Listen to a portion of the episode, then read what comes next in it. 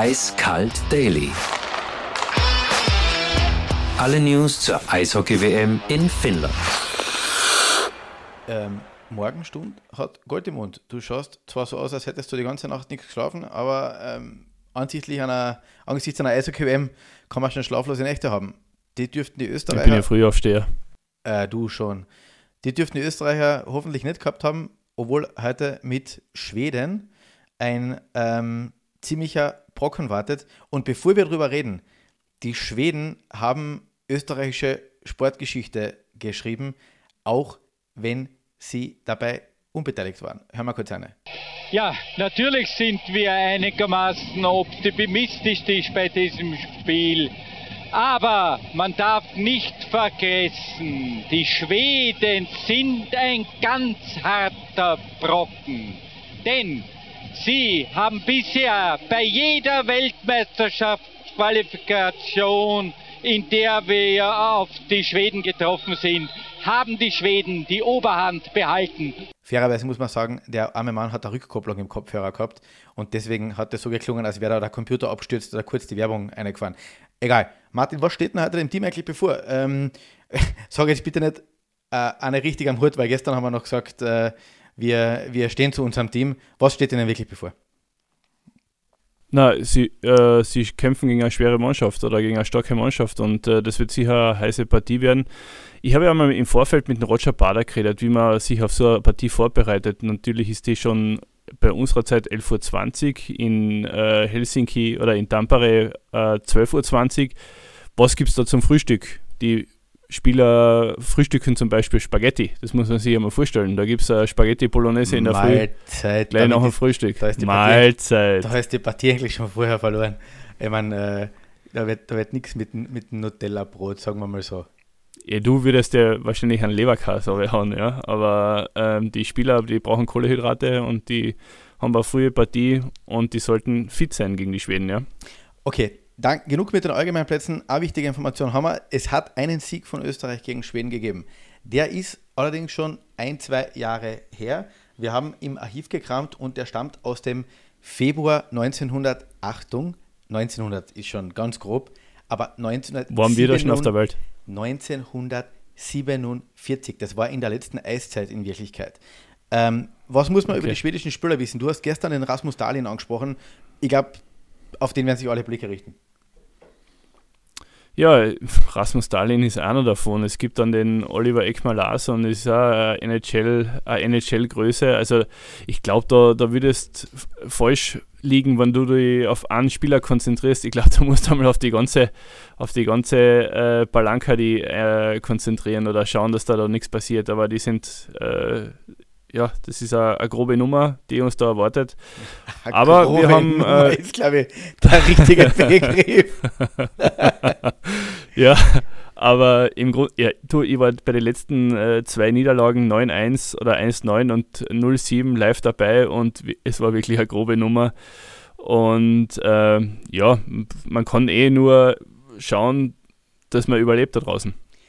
Jetzt gibt es einen ganzen Haufen Österreicher. Wir haben äh, im Archiv gekramt und ein bisschen auf Elite Prospect unseren Schummelzettel ausgepackt. Es gibt einen Haufen Österreicher, die in Schweden gespielt haben. Äh, Dieter Kalt ist äh, Meister geworden in Schweden, äh, war damals einer der besten Ausländer.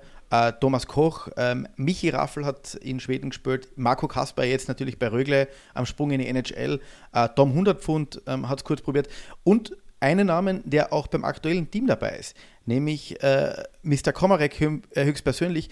Du hast heute kurz mit ihm geredet und die Stimmung war, glaube ich, nicht so gut. Warum? Der Konstantin Komarek hat äh, im Finale, im SHL-Finale im Spiel 7 gegen äh, Feriestad äh, mit 0 zu 3 verloren.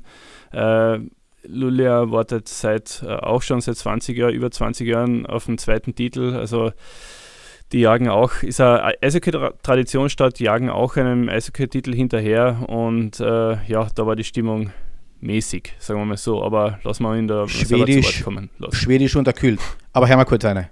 Nein, es war ein ganz emotionaler Moment. Ich meine, äh, das hat man in Österreich wahrscheinlich nicht so mitgekriegt, aber die Euphorie, die sich da in der Stadt aufgebaut hat, ähm, über eigentlich die ganze Saison und dann über die Playoffs und im Finale war was, was ich noch nie in meinem Leben erlebt habe und ähm, einfach diese, ja, äh, da die, gewinnen zu können, beziehungsweise so knapp dran gewesen sein, dass man da für, äh, in der Stadt und für die Fans äh, gewinnen kann, war einfach was, was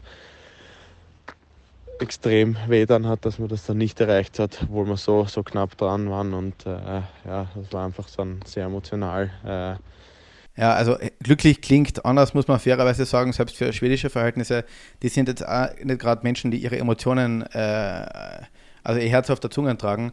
Äh, da hat sich der, der, der, der Konstantin Komarek, da merkt man einfach, der Schmerz sitzt tief. Egal, musst heute von der Festplatte löschen, in Wirklichkeit, heute ist ein neuer Tag. Schauen wir uns vielleicht ganz, ganz kurz noch die Gruppengegner an, äh, wie die gespielt haben. Und da hat es eigentlich keine großen Überraschungen gegeben. Ich weiß nicht, ob du die Partien ein bisschen verfolgt hast, ich gehe davon aus, ja. Aber die Amerikaner haben sich klar gegen Lettland durchgesetzt mit 4 zu 1. Die Deutschen haben äh, relativ gut gegen Kanada gegenhalten, äh, mit 3 zu 5. Moritz Seider äh, hat schon einmal. Dein Kumpel? Mein Kumpel, mein, mein Kollege, hat äh, schon einmal angeschrieben. Aber das klarste Resultat waren sicher die Gastgeber, die Finnen. 5-0 gegen die Nachbarn aus äh, Norwegen. Äh, da sind jetzt auch keine großen Fragen mehr offen geblieben in Wirklichkeit. Da ist der finnische Intercity drüber gebraust, ja. Und äh, ja, wobei man sagen muss, die Deutschen haben sich wirklich wacker ge geschlagen. Äh, wobei nach einem 1-5 war die Partie eigentlich gegessen, gell? Und äh, zwei Tore in doppelter, Über, äh, doppelter Überzahl, damit ich es außerbringe, hat sie nochmal herangebracht. Aber am Ende haben die Kanadier das trocken angespielt. Heute ähm, trifft neben dem äh, unserem Spiel äh, Schweden gegen Österreich ähm, in unserer Gruppe auch noch Tschechien auf Großbritannien. Äh, da wird für die Briten wahrscheinlich auch den Brexit am Eis geben, weil äh, da wird wahrscheinlich auch nichts zum Gewinnen sein. Äh, in anderen anderen Gruppen Dänemark gegen Kasachstan, äh, Schweiz gegen Italien. Schweiz gegen Italien könnte zumindest ganz interessant werden, weil ja Italien in der Vorbereitung auch mehrmals gegen Österreich gespielt hat. Stimmungstest ganz kurz. Ähm, du hast mit ein paar Spielern geredet, wir haben ein paar Soundbits vorher gehört. Die Jungs sind eigentlich ziemlich gut drauf. Also das, da merkt man schon, man, schauen wir, wie es dann nach der Partie ausschaut. Aber vorher krantig, giftig, lustig, die wollen was. Auf alle Fälle. Ich glaube, äh, die können das auch einordnen. Und äh, eine Niederlage, ich meine, viele Spieler sind dabei, die haben schon ärgere Niederlagen wegstecken müssen. Also die können damit umgehen und die können auch gesagt, die Jungen jetzt haben wir gesagt, wir sind positiv zum österreichischen Eishockey und du fängst jetzt schon die Niederlage herbeibeten an. Hey, Kontenance, Mr. Quendler. Okay, okay. Ja, weißt du, es ist noch früh, ich bin, ich bin noch im Halbschlaf, aber äh, stimmt, wenn ich munter bin, wenn ich vollends munter bin, dann äh, bin ich positiv eingestellt. Da blinkt noch das rote Licht für einen Standby-Modus. Wie ja, versprochen, es gibt Kaffee, der war noch da, nicht da. da, da. Die Finnen, gut, äh, das war, das war da, die Oberüberleitung. Ja, ähm, ja ich, muss, weiß, ich weiß, dafür bin ich ja da.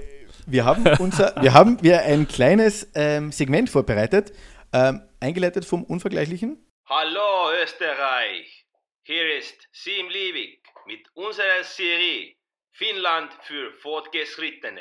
Gemma! Im Gegensatz zu dir klingt Sim Liebig hellwach und das kann nur an Anliegen. Am Kaffee wahrscheinlich. Äh, wird so sein. Das ist nämlich eine finnische Spezialität. Die Finnen sind das Land mit dem weltweit höchsten Kaffeeverbrauch. Sage und schreibe 12 Kilo Rohkaffee im Jahr. Wenn man sich den Durchschnitt Österreicher oder Deutschen außernimmt, das sind so 5 Kilo. Auf gut Deutsch, die sind ständig am braunen Marschierpulver unterwegs. Das heißt, äh, draußen immer schwarz und schwarzes Getränk auch noch dazu, oder? Ich glaube, dass die nicht mehr viel mitkriegen, wie es draußen ausschaut, weil wenn du einmal vier Tassen Kaffee am Tag dir haust, ähm, bist wahrscheinlich leicht ferngesteuert. Das weiß man eigentlich nicht so genau. Ich habe ein bisschen nachgelesen, der Kaffee ist erst relativ spät nach Finnland gekommen und das äußert sich auch dadurch, dass sie zwar viel davon trinken, die Zubereitungsform, aber also in Österreich kriegst dafür eine Haftstrafe, wenn du sowas vorsetzt, weil es ist meistens eine fürchterliche braune Blöre, die du zum Beispiel in Hotels zum, Kaff, äh, zum Frühstück kriegst. Aber naja, äh, sie versuchen es halt. Also äh, viel hilft viel. Im, im, im, im, im, als alte, das, das alte Apotheker-Motto. Und äh, ja, also so schaut es bei denen aus. Was steht denn heute in der kleinen Zeitung? Heute Und bitte nur den Sport, bitte nur den Sport. Nur die, Sport, die Horoskope und die Todesanzeigen lasse ich weg.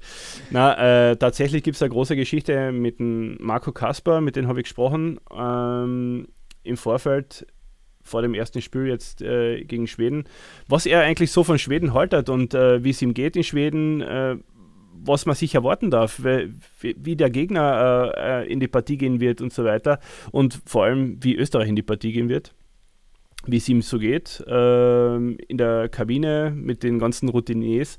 Und äh, der hat dann ziemlich einen Terminstress, hat er mir erzählt. Also der ist, äh, hat mittlerweile schon zwei oder drei Interviews gehabt mit NHL-Scouts. Ja, das, der ist im Fokus. Das werden wir heute brauchen. Heute Mittag, wie gesagt, geht es zum ersten Mal um die schwedischen Fleischbällchen. Wir werden ja. äh, unseren Jungs die Daumen halten und äh, freuen uns schon, wenn wir hoffentlich morgen eine, eine gute Partie analysieren können. Auf jeden Fall. Ich glaube, äh, was tippst du eigentlich? Ich tippe gar nichts.